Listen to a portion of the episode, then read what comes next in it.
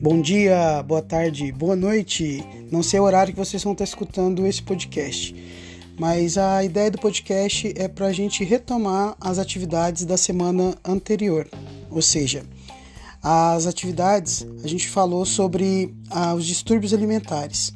Então são eles: a anorexia, a bulimia e a vigorexia. E teremos também o PDF com as correções da, das atividades.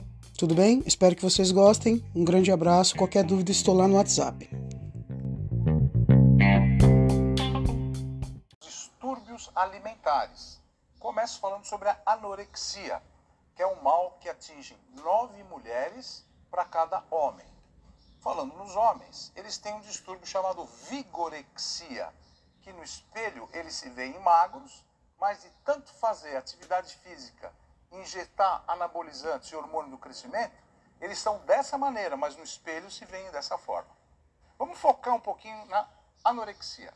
Os principais sinais: contagem obsessiva de calorias, esconde alimentações, pula refeições, excesso de atividade física, baixos níveis de energia, perda muito acentuada de peso, sono e doenças frequentes como a anemia.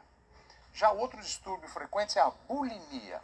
Na bulimia, a pessoa come muito, mas em seguida vai ao banheiro e induz o vômito. Esses distúrbios alimentares, eles precisam de tratamento. E como a gente faz isso? De uma maneira multidisciplinar, com psiquiatria, nutricionista, psicoterapeuta os grupos de apoio para trocar ideias e novos horizontes.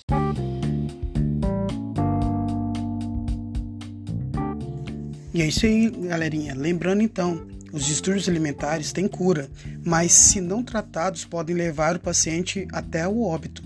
Por isso é importante manter um cuidado especial e na medida certa com você, com seus amigos, família e pessoas próximas. Se cuidem e fiquem com Deus. Um grande abraço e até o próximo episódio.